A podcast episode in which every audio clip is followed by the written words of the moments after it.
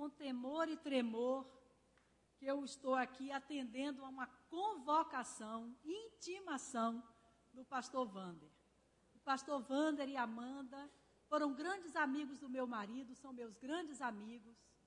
E tanto um quanto o outro e esta igreja abençoaram muito o ministério dele. E por isso eu não podia dizer não. Trago um abraço bem apertado do pastor Josué Valandro e da Igreja Batista Central da Barra para os irmãos. Há cinco anos, no dia 20 de abril de 2007, Deus encerrou a minha carreira, honrosa carreira. A carreira na qual eu me realizei em todos os sentidos que alguém pode sonhar e imaginar. Nessa carreira, capacitada por Deus. Guardem isso. Capacitada por Deus. Eu exerci as mais diversas atividades. Limpei e arrumei casas para receber missionários, corais e delegações dos campos. Preparei almoços e jantares para membros da junta e visitantes de outros países. Costurei roupas típicas, costurei roupas típicas dos países para as noites missionárias. Visitei pastores para apresentar projetos e desafios da junta. Fiz palestras, falei em congressos e convenções, redigi textos, produzi vídeos, enfim, tive o maior privilégio que uma pessoa pode ter. Fui ajudadora de meu marido, pastor Valdemiro Timichak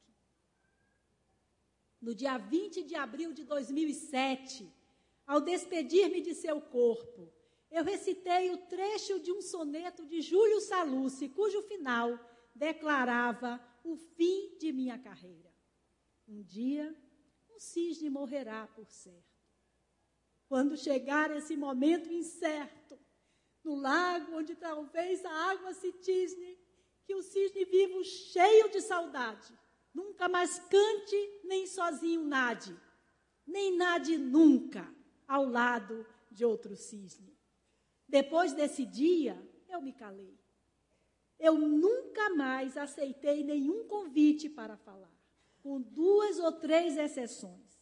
Essas exceções foram apenas para dar um testemunho, com o objetivo de honrar a Deus e de homenagear aquele que me fez sua esposa, ajudadora, mãe de seus filhos e uma com ele numa só carne.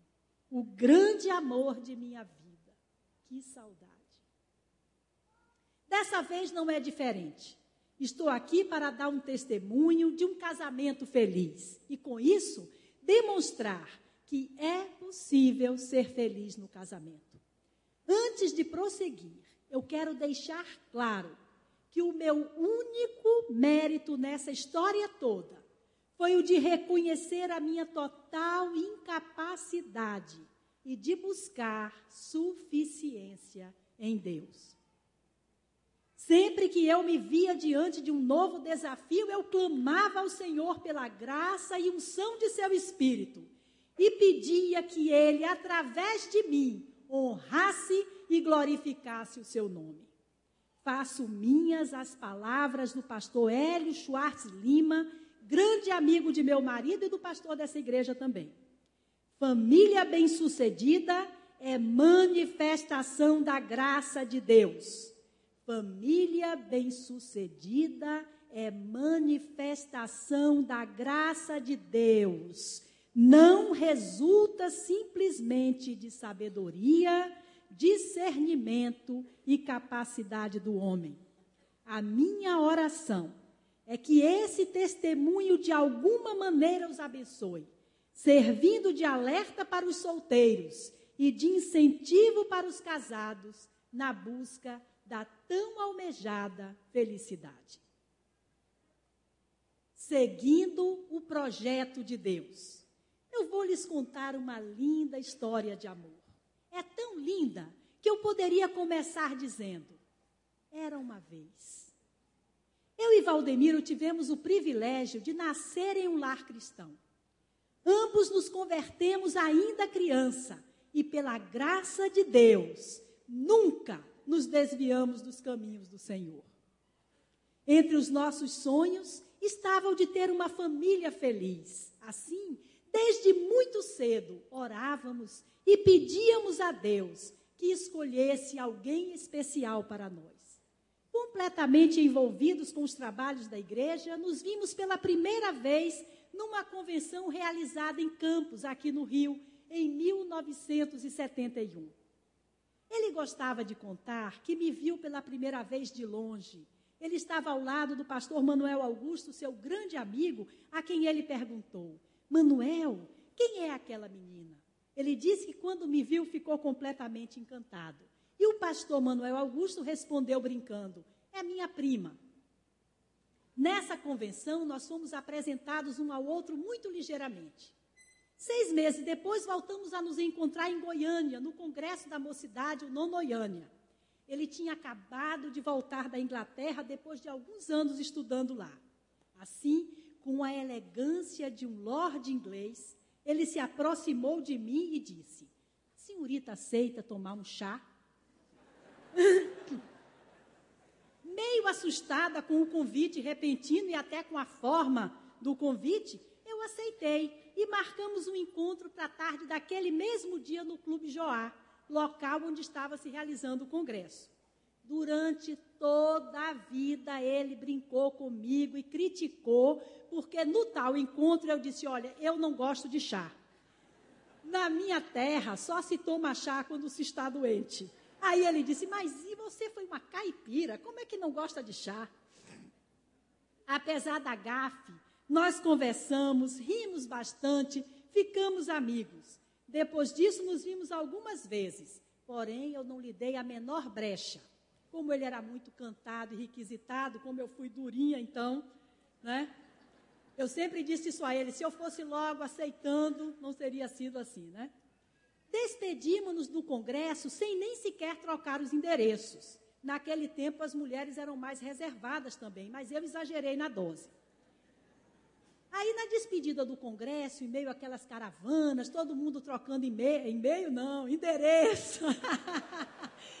trocando endereço para correspondência, apareceu um rapaz de Curitiba e pediu meu endereço. Nessa hora, eu me arrependi de ter sido tão rígida com Valdemiro e falei com o rapaz sobre ele. Aí ele disse assim para mim: Olha, se você escrever para a PIB de Curitiba, o pastor Valdemiro recebe a carta. Aí, quando eu cheguei a Salvador, a primeira coisa que eu fiz foi escrever para ele pedindo desculpa por ter sido tão rígida. Só que eu botei a carta num dia e no outro dia eu recebi uma dele com poesia e tudo. Trocamos cartas regularmente durante uns seis meses sobre os mais variados assuntos. Tenho todas elas muito bem guardadas. Para mim, elas são um verdadeiro tesouro. Eu ainda não tive coragem de chegar perto depois que ele se foi, mas quando ele viajava, eu relia e quando ele voltava, eu dizia: Olha, você prometeu um bocado de coisa aqui.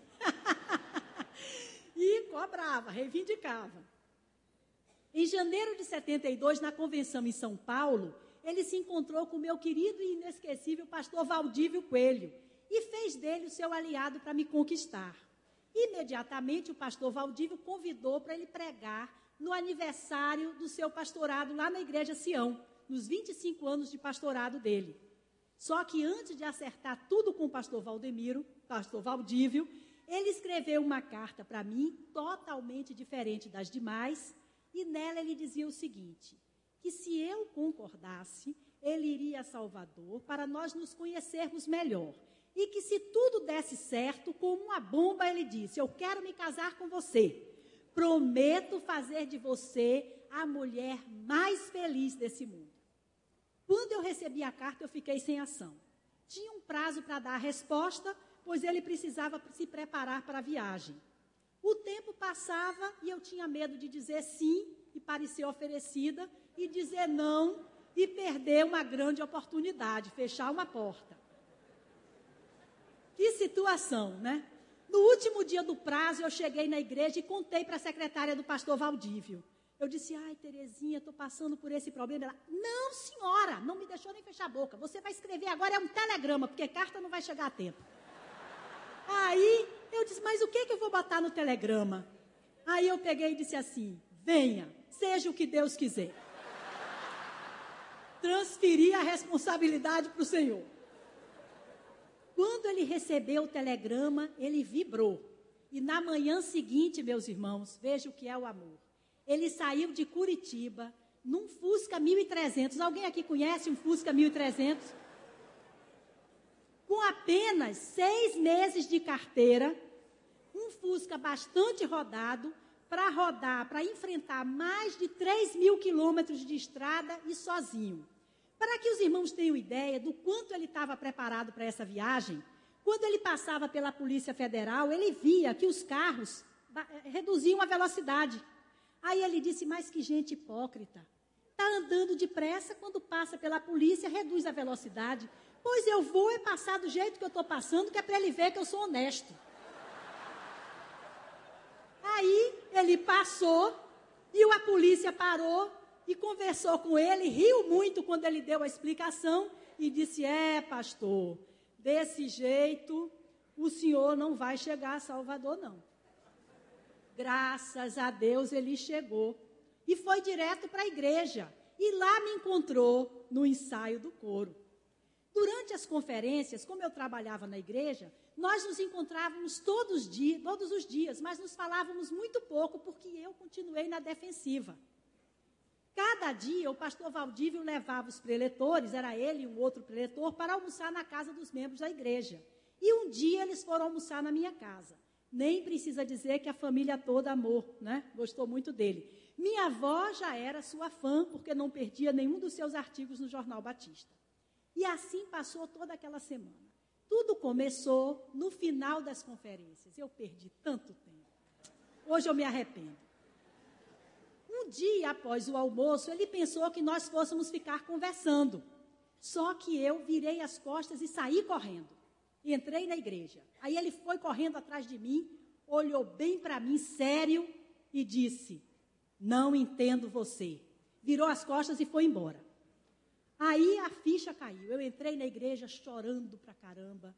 Entrei no banheiro chorando. Depois eu disse: O quê? Que chorar que nada. Eu vou é para casa me arrumar, voltar de noite para conversar com ele. Aí eu fiz exatamente isso. Após o culto, fui cumprimentá-lo, né? Já não estava com o freio de mão puxado, né?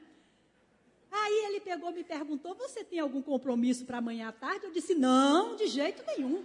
Estou com a tarde toda livre. Aí nós marcamos um encontro para o dia seguinte. Era um sábado ensolarado, como só se faz lá na Bahia. Um dos mais lindos dias de toda a minha vida. Fomos passear na praia e sentamos num belo gramado à sombra de dois coqueiros. Finalmente, ele conseguiu introduzir o assunto de namoro e casamento. Aí eu lhe disse que eu só me casaria no dia que encontrasse um homem totalmente apaixonado por mim, para quem eu fosse a única. Nessa hora ele me olhou bem nos olhos, disse que me amava mais do que tudo e me beijou apaixonadamente.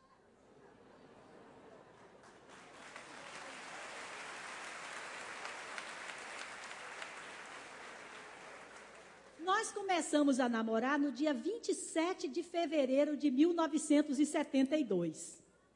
No dia seguinte, ele me contou que na convenção, quando ele encontrou o pastor Valdívio, ele passou por uma banca de jornal, ele estava no ônibus, passou por uma banca e viu uma revista com a reportagem da, do Congresso Nonoiânia e com a minha foto na capa. Ele desceu do ônibus, pegou a revista, chegou no hotel e se ajoelhou com a revista na mão e orou, pedindo a Deus que me fizesse sua esposa. Ele me contou isso para dizer que o nosso casamento já estava traçado no céu e que por isso nós podíamos ficar noivos. Imagine os irmãos, meu pai, aquele homem machista, rigoroso, se eu chego lá e diz, oh, meu pai, comecei a namorar ontem e o meu namorado já quer pedir a minha mão em casamento. Ele, ele ia dar um corridão nele que ele ia sair de lá, não precisava nem do Fusca para chegar a Curitiba.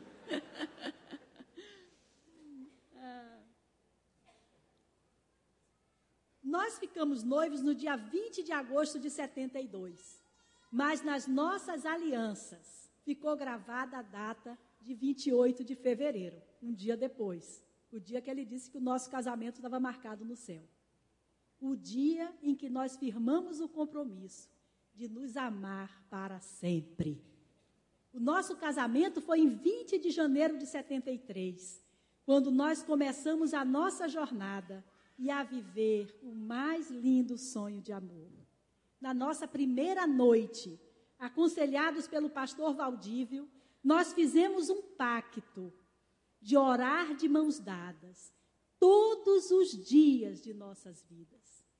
Com exceção dos dias em que ele estava viajando, nós oramos de mãos dadas. E nas minhas orações, eu sempre pedi a Deus que o amor que nos unia honrasse e glorificasse o seu nome. Nossa última oração juntos foi na véspera de sua partida, 19 de abril de 2007. Ficamos casados 34 anos e três meses quando Deus o levou para o céu. Nesses anos, enfrentamos muitas lutas e até brigamos algumas vezes. Contudo, como não queríamos quebrar o pacto de orar de mãos dadas, sempre que havia algum problema, ele era debelado antes de dormirmos, porque um dos dois tinha que chegar e confessar lá seu pecado. E aí orar de mãos dadas. Eu vou destacar alguns pontos dessa história para refletir com os irmãos sobre a seguinte questão: O que aconteceu comigo e Valdemiro? Foi sorte ou consequência pelo fato de termos seguido o plano de Deus? Conversão e envolvimento com a igreja. Eu e Valdemiro nos convertemos cedo e sempre nos dedicamos aos trabalhos da igreja. Jamais consideramos a possibilidade de casar com uma pessoa que não fosse crente em Jesus Cristo. Eu tinha um exemplo em casa. Meu pai era um pai maravilhoso, mas não era crente.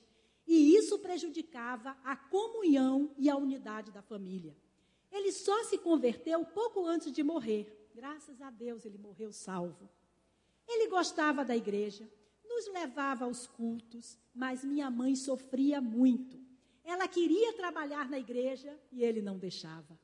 Ela sempre diz que pagou um alto preço por ter se casado com um não crente. Vida segundo os princípios do Evangelho. Eu e Valdemiro nos guardamos um para o outro. Nós éramos jovens normais e tínhamos desejos e impulsos sexuais como todo mundo. Mas, com a graça de Deus, nos controlamos. Quando nos casamos, ele tinha 35 e eu 19 anos. Sim, nós nos casamos. Valdemiro pediu a minha mão em casamento ao meu pai diante de toda a família. Que honra receber um convite de casamento. Infelizmente, muitos casais estão abolindo essa etapa.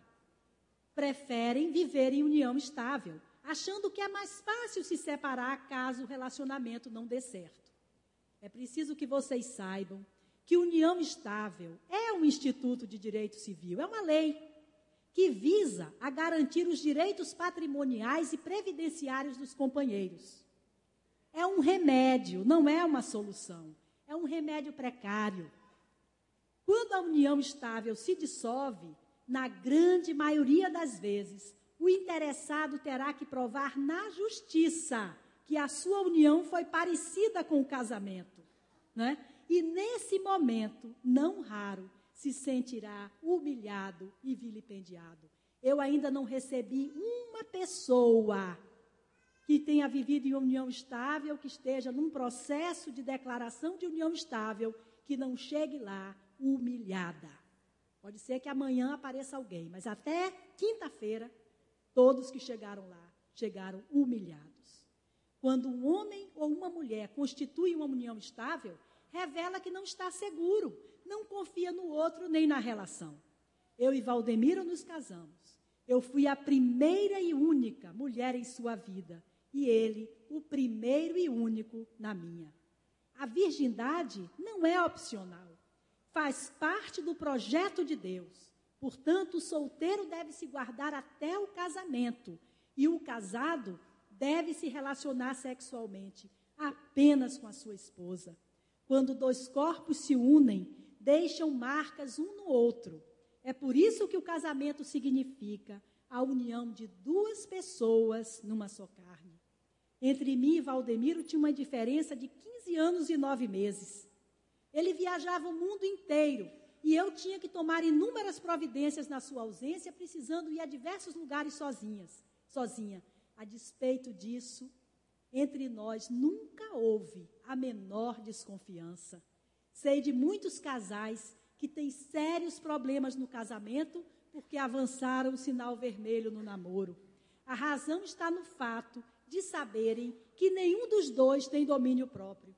Domínio próprio é uma qualidade do caráter e fruto do Espírito Santo de Deus. Ora, se não puderam se controlar durante o namoro, quem garante que vão controlar-se depois de casados? Será que vão resistir às investidas de algum colega de trabalho, da secretária, do amigo, da amiga?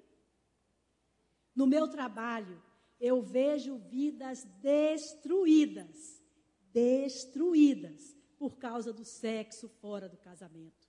Jovens que já são pais e mães aos 14, 15 e 16 anos. Homens que decidem curtir a vida e que traem suas esposas. Uns chegam revoltados porque têm que reconhecer a paternidade de um filho indesejado e pagar alimentos. Outros chegam tristes e derrotados por terem destruído a família por causa de uma farra ou de um relacionamento fugaz. Incessante busca da vontade e da graça de Deus.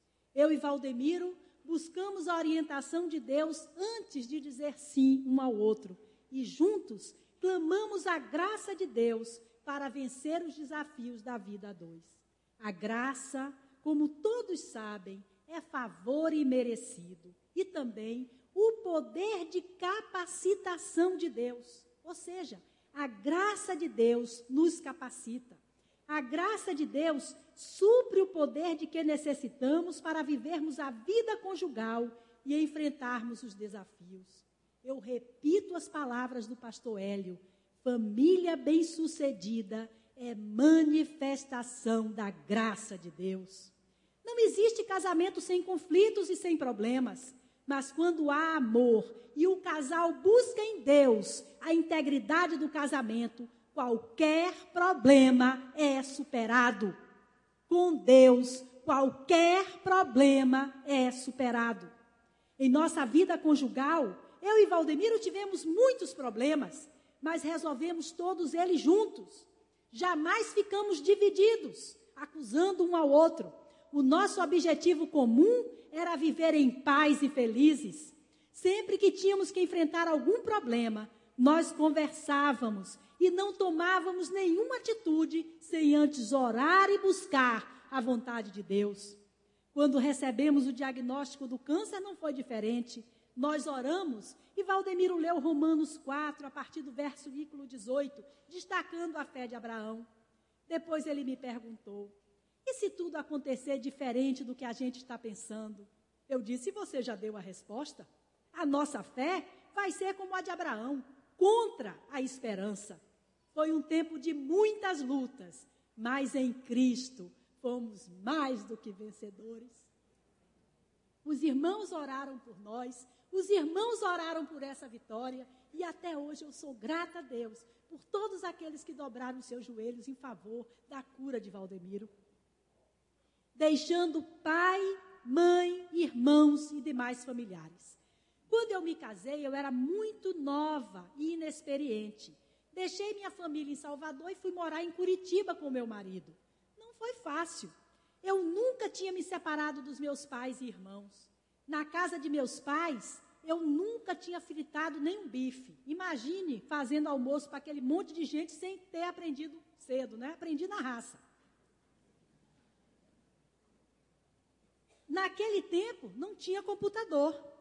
A comunicação era feita através de carta, um correio precário, jurássico, e de telefone, que era uma coisa muito cara e rara. A família de Valdemiro morava em Curitiba, mas ele tinha saído cedo de casa para morar no exterior e já era completamente independente. Assim, eu e ele tivemos que nos virar sozinhos. No início, eu chorei muito de saudade da minha família. Quando eu começava a chorar, ele dizia: Ai meu Deus, o que, é que eu vou fazer com essa mulher?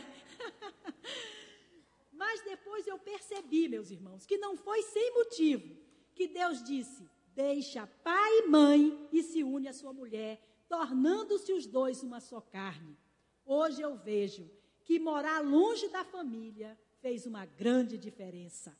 Pastor Irlande diz com muita sabedoria que a sogra deve morar numa distância da casa do genro que não lhe permita ir de chinelos nem de mala. Apliquem esse princípio. Vale a pena. O casal tem que errar e acertar sozinho. Tem que ter suas próprias experiências. Muitos casamentos acabam por causa da interferência da família de origem. É a sogra que não consegue se separar da cria, é o cônjuge que precisa da aprovação dos pais, enfim, uma grande brecha para a infelicidade. A ordem é deixar o pai e a mãe. Não significa romper, desprezar nem abandonar, mas sair de uma família e formar uma outra independente emocional, espiritual, econômica e socialmente. Morar longe da família fez com que eu e Valdemiro ficássemos cada vez mais unidos e, além de marido e mulher, fôssemos o melhor amigo um do outro. Buscando a felicidade um do outro. A primeira vez que Valdemiro falou em casamento comigo, ele me prometeu que se eu me casasse com ele, ele me faria a mulher mais feliz desse mundo. Muitos casamentos não dão certo, porque um espera que o outro lhe complete e lhe faça feliz. O casamento significa a união de duas pessoas em uma só carne para um abençoar o outro. Quando um espera que a felicidade venha do outro, há cobrança, disputa e desarmonia. Para que possamos abençoar o outro, é preciso nos curvar. Jesus nos deu o maior exemplo ao curvar-se para lavar os pés de seus discípulos. A esposa que quer abençoar o marido dispõe-se a servi-lo. E o marido que quer abençoar a esposa faz o mesmo. Infelizmente, meus irmãos, a nossa sociedade influenciada pelo feminismo e por outros ismos, vem tentando tirar da mulher o papel que lhe foi dado por Deus, o de ajudadora. Em vez de lutar pela preservação de seus direitos, a mulher passou a defender a igualdade entre os sexos. E aqui começou a derrocada do casamento e, consequentemente, da família. Eu insisto, a Constituição acabou com a figura do cabeça de casal. Mas para o crente deve prevalecer a palavra de Deus, porque a Constituição não tem poder de revogar o que está estabelecido na Bíblia. Assim, o homem continua sendo o líder da família e a mulher a sua ajudadora. Quando esses papéis são desprezados pelo casal, não há a menor possibilidade de um casamento dar certo.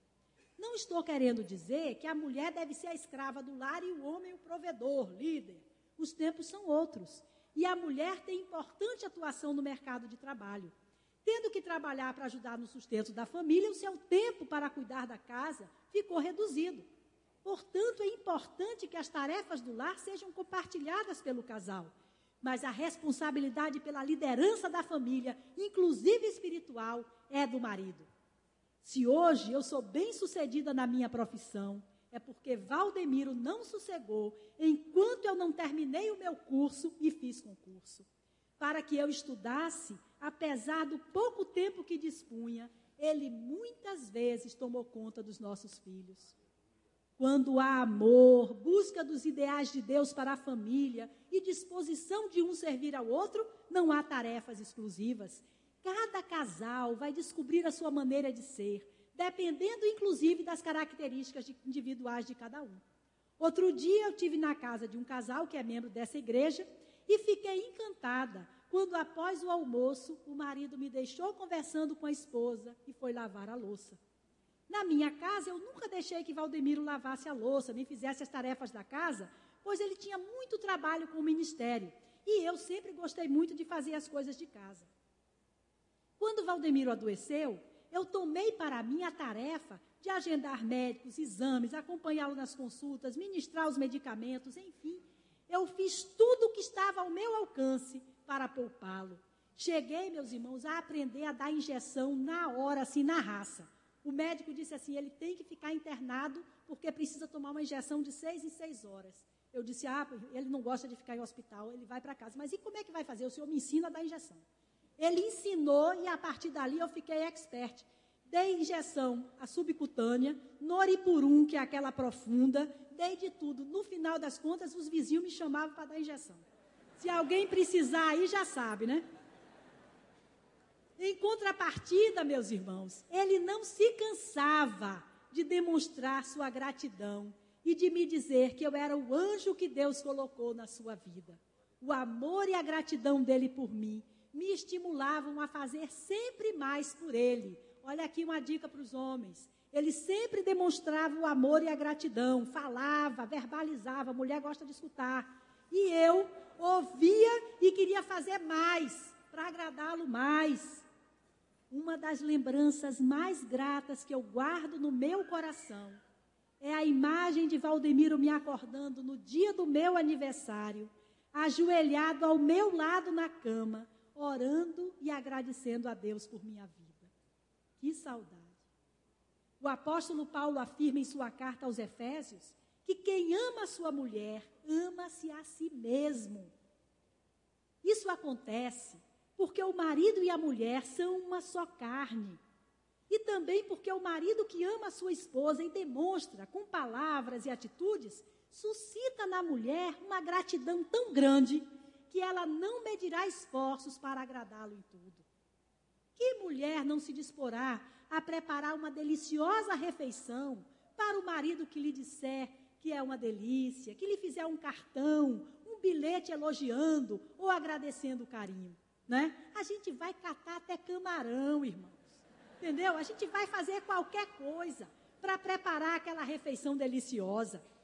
Como cada casal vai fazer, não importa. O que é fundamental é que um não abra mão de lutar para fazer o outro feliz. A palavra é lutar. Porque tem dias que a gente não está com vontade de levantar para fazer nada, não. Mas a gente levanta pela graça de Deus e se surpreende no final do dia com o que a gente foi capaz de fazer. Foi sozinha? Não, foi pela graça de Deus. Crescendo e amadurecendo juntos. Eu e Valdemiro namoramos, noivamos e casamos em 11 meses. Quando nos casamos e começamos a vida em Curitiba, foi um choque para mim. Ele era pastor e professor e não tinha quase tempo. O tempo que ele tinha para mim era ínfimo. Eu me vi diante de vários desafios de uma só vez, com 19 anos. Hoje é que eu vejo que, eu, que meu marido não tinha cabeça, casar com uma mulher de 19 anos. Coitado. Ele dizia assim: Você acha que eu sou burro? Demorei de casar, eu ia me casar mal? Aí, bom, se ele assumiu, né? Paciência. Olha, eu tinha que me adaptar à vida de casada, longe da família de origem, a uma nova cidade, a um novo colégio, a uma nova igreja na condição de pastor, de esposa de pastor. Enfim, não foi fácil, não. Seis meses depois nós fomos para São Paulo, eu tinha 20 anos. E cheguei numa igreja de russos, cuja esposa anterior do, do pastor tinha 70 e caquerada. Ele ficava no gabinete fazendo o sermão e eu brincando de bicicleta com a filha do zelador na porta de casa. Olha que cena, meus irmãos. Aos poucos, eu fui verificando que eu tinha idealizado muita coisa. Percebi que a saudade dos pais, irmãos, amigos, da cidade natal e da igreja doía muito. Que depois que a gente casa, o marido tem muito trabalho. Era diferente do noivado e do namoro, que ele ia para Salvador e se dedicava exclusivamente a mim. Que fazer o trabalho da casa e administrar as finanças, principalmente quando o dinheiro é curto, né? Não é fácil. Porque dizem que o dinheiro é a raiz de todos os males, principalmente quando é pouco. É um problema. No primeiro momento eu sofri muito, mas o amor que eu e Valdemiro sentíamos um pelo outro me ajudou a amadurecer e a perceber que Deus transforma as dificuldades em bênçãos. Podem experimentar. Deus transforma as dificuldades em bênçãos. Um dia, meus irmãos, eu estava meio deprimida e me lembrei naquele frio de Curitiba que ajuda o contexto, naquele dia cinzento. Aí eu estava lá no canto, Borocochô, me lembrei de uma experiência que minha mãe sempre contava de minha irmã mais velha, que se chama Amanda também. Aí ela disse que minha irmã costumava brincar com as vizinhas na porta de casa. E toda tarde a vizinha chegava e dizia: Fulana, Cicrana, Beltrana, venham lanchar. Minha mãe chamava minha irmã e também servia uma coisa para ela comer. Minha irmã, então, um dia falou com minha mãe: Mãe, lanchar deve ser uma coisa maravilhosa. Minha mãe disse a ela assim: Filha, mas o que eu dou para você é um lanche. Isso que eu dou para você aqui é lanche. Ah, não, mãe, eu não, não é não. Aquele lanche que a, a vizinha chama as meninas para comer deve ser uma coisa muito legal. Aí minha mãe achou aquilo muito engraçado e falou para a vizinha. A vizinha disse assim: Ah, não se preocupa não, amanhã quando eu chamar as meninas eu vou chamá-la também. Aí, no dia seguinte, a vizinha chegou na janela e disse: Fulana, Beltrana, Cicrana, venham lanchar. Amanda, venha, querida, venha lanchar com as meninas. Ela foi radiante, feliz da vida. E lá chegando, a vizinha deu uma banana para cada uma. Amanda voltou para casa arrasada. Então minha mãe conversou com ela e lhe mostrou que o problema não estava na banana, mas na imaginação fértil e completamente distante da realidade. Aí aquilo ali deu um clique. Eu disse: peraí, a realidade, eu tenho que ver a realidade. Eu estou aqui pensando numa banana, um negócio que de repente pode ser uma banana, e eu, de repente, estou aqui com um banquete na minha frente e não estou enxergando, porque eu estou de olho lá no negócio que pode ser uma banana, ou até uma coisa pior.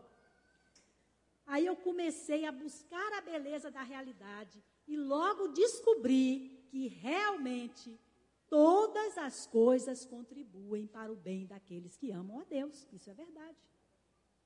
Dediquei-me a analisar tudo o que acontecia comigo e a extrair o melhor de cada experiência e a dar graças a Deus sempre. Meus irmãos, dar graças a Deus, mesmo quando a gente não está achando aquilo muito maravilhoso, ajuda. Vamos dar graças a Deus. Valdemiro compreendeu minhas dificuldades, foi solidário e teve muita paciência comigo. Como ele sabia que não podia ser feliz no casamento sozinho, ele me ajudou muito e com isso nós fomos nos envolvendo cada vez mais. A experiência de minha irmã me fez ver que muitas vezes a gente não avalia a bênção que tem, porque fica buscando algo irreal. Hoje em dia, com essas novelas, esses homens perfeitos, lindos, maravilhosos, essas mulheres todas lindas, amanhece o dia de batom. Não tem bafo. Já repararam que amanhece o dia já estão se beijando? Não tem bafo? Aí a pessoa vê tudo aquilo, meu amigo, não há mulher nem homem real que aguente um negócio desse, que consiga competir com um negócio desse. Mas olha, é tudo mentira, tá? Muitas vezes, meus irmãos, eu recebo casais que tinham tudo para dar certo, mas que chegam em guerra porque um não aceita o outro. Os terapeutas de família afirmam que 80% dos problemas no casamento tem a ver com a história de cada um e não com o casal em si. A pessoa que está ao lado apenas toca nas feridas que já existem, disparando as reações. Uma vez um jovem me contou que foi levou a namorada para um restaurante caro pra caramba, gastando lá a mesadinha dele com dificuldade. Chega lá no restaurante, ele vira para ela e diz assim: Mas olha, esse vestido caiu tão bem em você. Aí a anta, desculpem. Por quê? O de ontem não estava bom? O que, que tinha com o de ontem? Você não gostou do de ontem? Totalmente desequilibrada, né? Aqui para nós. É preciso que os cônjuges procurem ajuda antes que as feridas se aprofundem e contaminem todo o corpo. É fundamental que o casal se una em oração e clamor ao Senhor. Meus irmãos, Deus cura as feridas e restaura os relacionamentos. tolerando os defeitos um do outro e aprimorando as qualidades. O pastor Ed René Kivitz diz que o casamento é uma entrega mútua, no qual um traz à luz o que existe de potencial no outro, para que cada um seja o melhor que pode ser. Eu vou ler de novo. O casamento é uma entrega mútua, no qual um traz à luz o que existe de potencial no outro. Em vez de olhar só defeito, vê lá uma qualidadezinha que ele tem e puxa, realça, para que um, para que cada um seja o melhor que pode ser. Eu olhando para trás, eu vejo que Valdemiro me fez uma pessoa melhor. E eu tenho consciência de que eu o ajudei também. Quem não tem defeitos, meus irmãos? Por incrível que pareça, até o meu maridinho muito amado os tinha e não eram poucos. Em compensação, eu tenho triplo. Porém, nenhum deles foi obstáculo à nossa felicidade, pois não jogávamos nada para debaixo do tapete. Nós conversávamos até a total superação. Uma vez nós dormimos sem acabar a conversa e fazer as pazes e orar de mãos dadas. Três horas da manhã eu acordei. Eu disse, a gente não não fez as pazes. Aí eu, meu bem, meu bem, olha só, meu bem, a gente não orou de mãos dadas. Ele, o quê? Não, a gente não orou, a gente não pediu perdão. Perdão, perdão. Eu disse, não vale não, tem que acordar. Aí, ele acordou, orou, e no dia, no dia, dia seguinte disse que eu usei de golpe baixo com ele.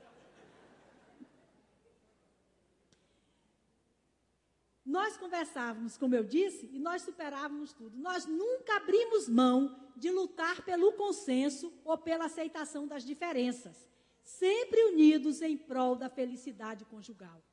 No início do casamento, quando ele se aborrecia, ficava calado. Lá na Bahia, a gente diz que a pessoa amarrou o bode.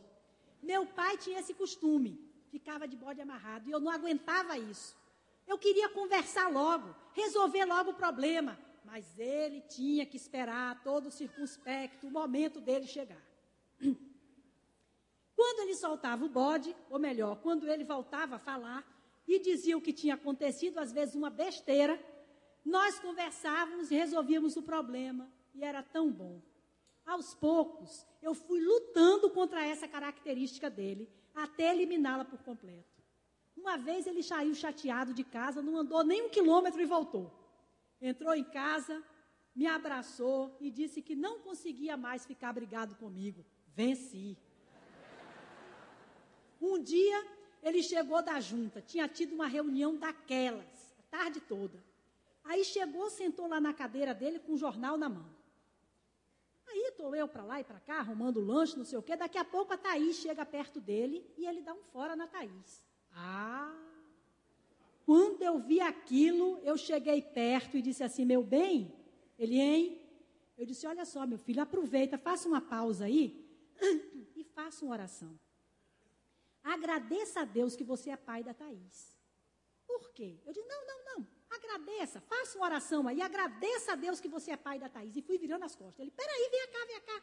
O que, é que você quer dizer? Não, eu estou querendo dizer o seguinte: você agradeça a Deus porque, porque você é pai da Thaís. Porque se você não fosse pai da Thaís, eu ia te quebrar todo agora, não ia ficar um osso inteiro. Aí ele disse, por quê? O que, que houve? Eu disse, você passa na junta o dia todo, tem lá sua reunião estressante, chega aqui em casa, a menina vem falar um negócio e você dá um fora na menina? Virei as costas e fui embora. Aí daqui a pouco eu volto lá, me entreti lá na cozinha, volto, está ele no quarto da Thaís. Aí estão lá os dois conversando, se abraçando, se beijando, não sei o quê. Aí eu já fiquei sossegada. Daqui a pouco vem ele. Poxa, você não precisava ter sido tão agressiva. E não sei o quê, não sei o quê. Aí pronto, né? Eu já comecei a rir. Eu disse, não, meu bem, mas tenha santa paciência. Não, tá certo, tá certo. É, desculpe, desculpe. Eu digo, ah, meu bem, então desculpe também. Então tá, zero a zero, tudo bem. mas eram assim as coisas, né? Deixa eu ver aqui agora. Agora, meus irmãos, apesar das lutas, nós nunca, jamais e em tempo algum sequer cogitamos a possibilidade de separação. Essa palavra não existia. Um numa só carne. Ali não tinha como dividir. Um numa só carne. Isso me faz lembrar uma entrevista com a, a esposa do pastor Billy Graham, a irmã Ruth Graham. Perguntaram a ela se alguma vez ela tinha pensado em se separar do marido. Ela disse não, mas tive vontade de matá-lo muitas vezes. E eu digo mesmo, aquele dia, por exemplo, eu queria comer o fígado dele. Mas passou, a gente superou e tudo voltou ao normal. É importante, meus irmãos, que a gente veja o cônjuge como ele é, com seus defeitos, qualidades e potencialidades. Um olhar real possibilita um relacionamento mais profundo e verdadeiro. As diferenças sempre existirão, mas podem ser uma possibilidade de crescimento pessoal se não fizermos delas motivos de guerra. É preciso também reforçar as igualdades e cumplicidades. Quando focamos muito nas diferenças, nos distanciamos um do outro. É fundamental que os cônjuges se admirem mutuamente e manifestem esse sentimento, ainda que através de pequenos gestos. Um beijo, uma carícia, um olhar, Valdemiro chegava de viagem e dizia assim para mim: Olha, eu guardei esse chocolate que eu recebi no avião para dar para você. Que coisa linda.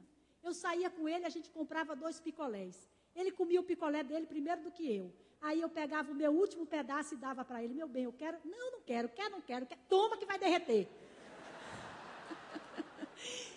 Pega, meu bem, é o melhor pedaço. Eu quero dar para você. Aí ele, essa mulher não tem jeito.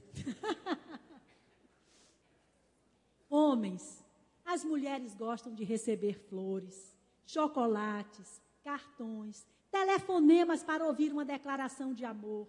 Meu bem, eu te amo. Quantas vezes eu ouvi isso? Ficava feliz, já ficava imaginando o que é que eu ia fazer para retribuir. Meu pai, apesar de, de durão, minha mãe conta que às vezes ele saía e voltava com uma flor na mão para dar para ela. Né? Pequenos gestos que demonstram o amor e o carinho. Mulheres, os homens gostam de ser paparicados. E eu era mestra em paparicar meu marido.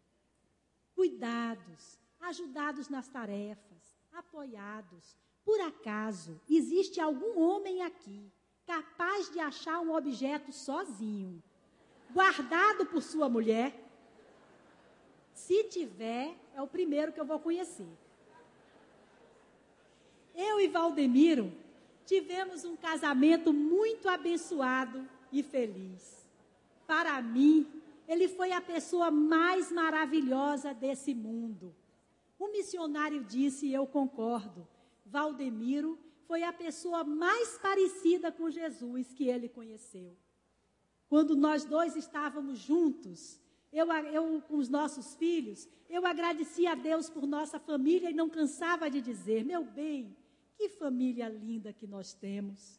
Se o céu não for maravilhoso, tão maravilhoso assim, eu vou pedir a Deus para voltar para a nossa casinha. Ele e os filhos riam de mim e diziam que aquilo era uma heresia.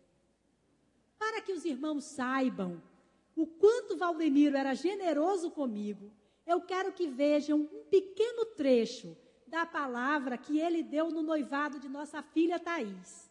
Na época em que ele fez essa surpresa, nós tínhamos quase 34 anos de casados. Foi menos de um ano antes de sua partida. Vejam que coisa linda.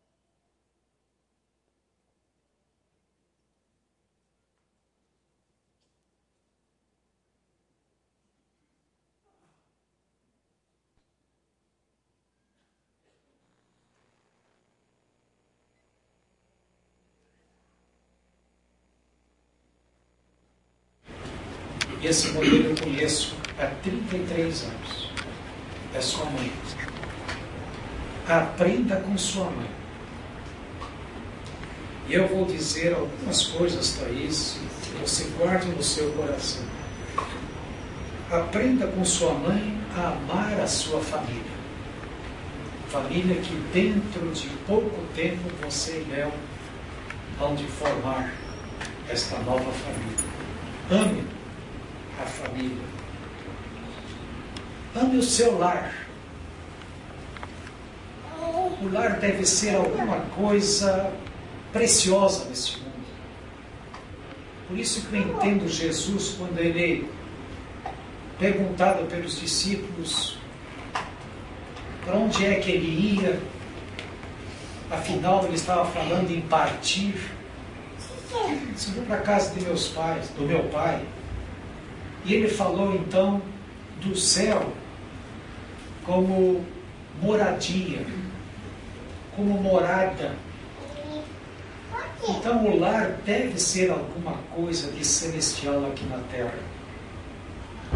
E você tem testemunhado que o nosso lar é um pedaço do céu, é o refúgio. Também, Thaís, lembre-se que sempre há soluções. É outra coisa que você aprende com sua mãe. Ela nunca desiste. Eu me lembro quando eu tinha uma irmã que de uma hora para outra pegou uma doença e depois de algum tempo Deus a levou. Eu já não tinha mais esperança. Mas a cidade, até o último momento, manteve a esperança. Ela nunca desiste. Portanto, minha filha, sempre há solução. Mesmo para a morte, há ressurreição. Nós cremos nisso. Então você vai enfrentar problemas, dificuldades, mas lembre-se dessa lição que vem de sua mãe, que sempre há uma saída. Como diz o texto, sempre faça o bem, seja amiga do bem. Tenha prazer em se relacionar. Eu vejo que você tem amizades de crianças, juniores, de pessoas mais adultas. Então você tem um bom relacionamento. E eu creio que o encanto da vida também é esse. Você sabe que sua mãe se relaciona muito melhor do que eu, inclusive. Mantenha sempre o bom humor. Isso é muito importante, você levar essa marca da sua mãe. Mesmo passando por circunstâncias difíceis, como vocês sabem que ela passou, ela, eu nunca me lembro de a cidade mal-humorada. Ela sempre está bem, está de bem com a vida, está de bem consigo, consigo mesma, está de bem com Deus, está bem com, a, com o tempo. Então, ela vive louvando a Deus. Você sabe que de vez em quando ela pega o carro, vai cantando e esquece para onde vai, e quando se lembra já passou. De vez em quando vê umas multas aí. Outra coisa, minha filha, diz a palavra que a mulher sábia edifica o seu lar. A tola faz o quê? Destrói com as próprias mãos. Porque muito depende da mulher. Eu não quero colocar o peso acima daquilo que me corresponde, mas a minha experiência como pastor, como líder, é que o lar depende muito da mulher. E a mulher hoje, como diz o apóstolo Paulo aqui, não quer sair mais de casa. Eu sei que hoje a vida é diferente do que era nos meus bons tempos. A mulher hoje não pode ficar circunscrita ao seu lar, ela tem que pôr a mão na massa. Mas lembre-se, minha filha, que sua mãe foi assim com vocês. Ela só pensou na sua carreira depois que vocês já estavam criados. Vocês foram a prioridade. Eu fui a prioridade. E hoje, olhando para trás, nós não nos arrependemos. A prioridade é a sua família e depois as outras coisas vão vir. Então você edifique o seu lar.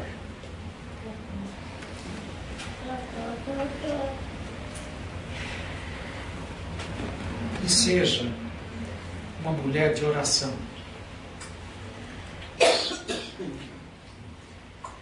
A sua mãe não é aquele tipo que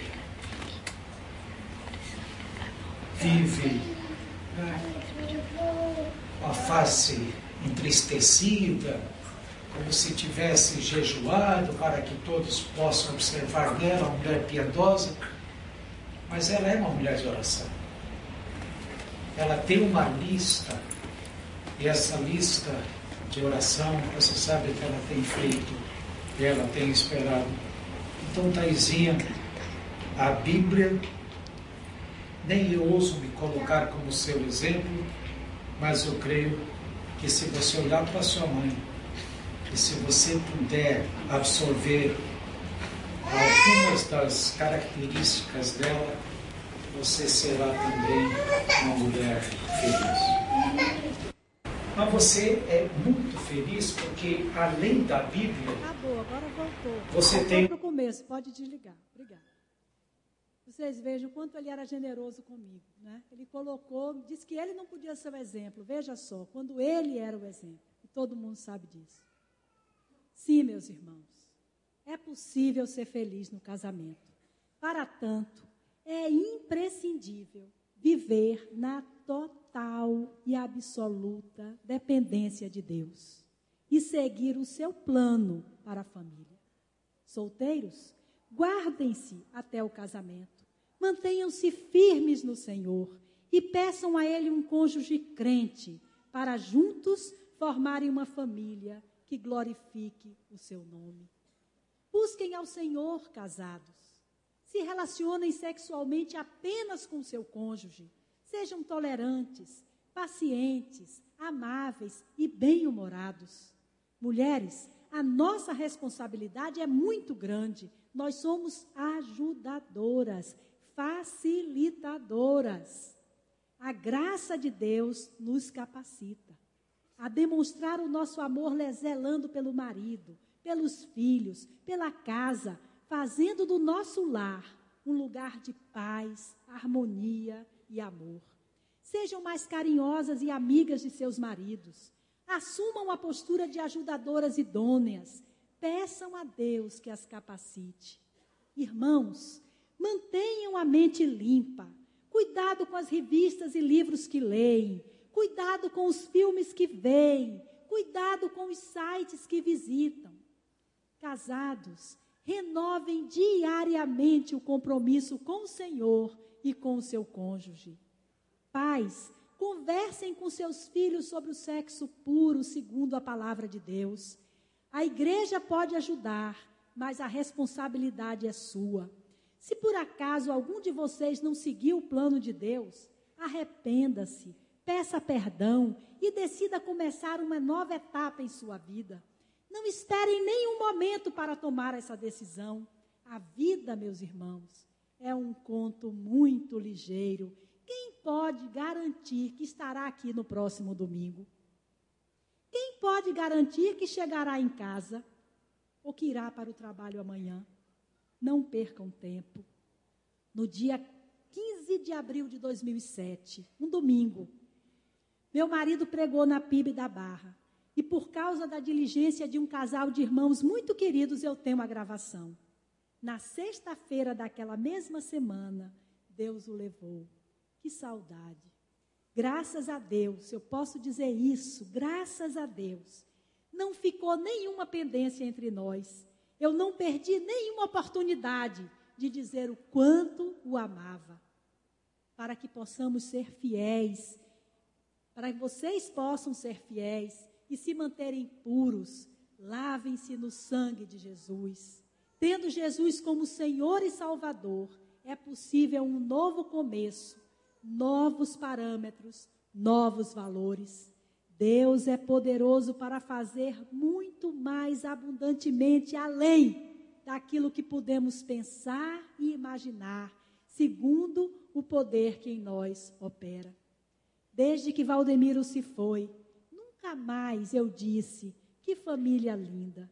Embora minha família, unicamente pela graça de Deus, continue linda, pois a lembrança de Valdemiro é cada vez mais forte. Talvez por causa disso, Nelsinho tenha me feito esse cartão no meu aniversário do ano passado. Mãe, você tem sido meu pai e minha mãe. Você faz da minha casa uma fortaleza de paz e da minha vida uma alegria. Sei que você preferia já estar com o papai. É verdade. Mas eu preciso muito de você aqui comigo. Tenha calma, que um dia estaremos todos juntos de novo e você vai poder dizer: Oh, que família linda! Que Deus os abençoe e os faça experimentar o céu na terra ao lado de seus cônjuges, para a honra e glória do nome de Jesus. Amém.